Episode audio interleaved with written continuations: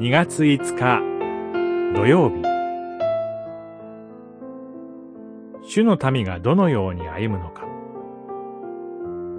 出エジプト記20章から24章。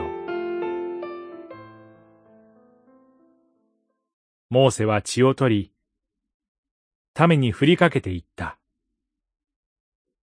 見よこれは主がこれらの言葉に基づいて、あなたたちと結ばれた契約の地である。二十四章、八節。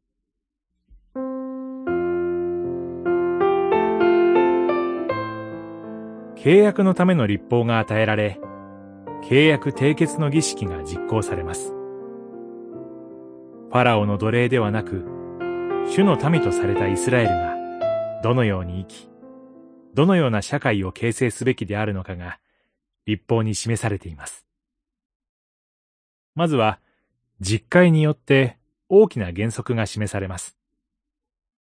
前半の4つの戒めは、神を愛すること。後半の6つの戒めは、隣人を愛することに関わります。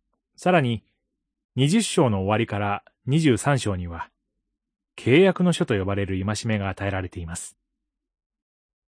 そこでは具体的にどういう場合にはどうするのかということが定められています。様々な犯罪や損害が起こった時の処罰や賠償の基準が示されたり、貧しい者たちを苦しめることが禁じられたり、偽りのない裁判が命じられたりします。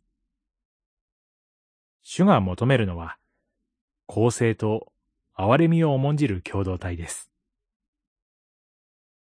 このような戒めを与えられたイスラエルは、私たちは、主が語られたことをすべて行い、守りますと誓いを立て、契約の血を振りかけられます。さらに、イスラエルの代表者たちが山に登り、神を見て共に食事をします。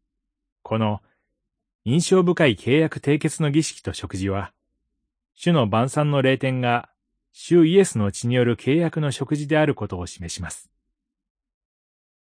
主の晩餐も私たちを主の民としての生き方に招きます。祈り。主よ。キリストの契約に入れられた私たちも、あなたの求める共同体として歩めますように。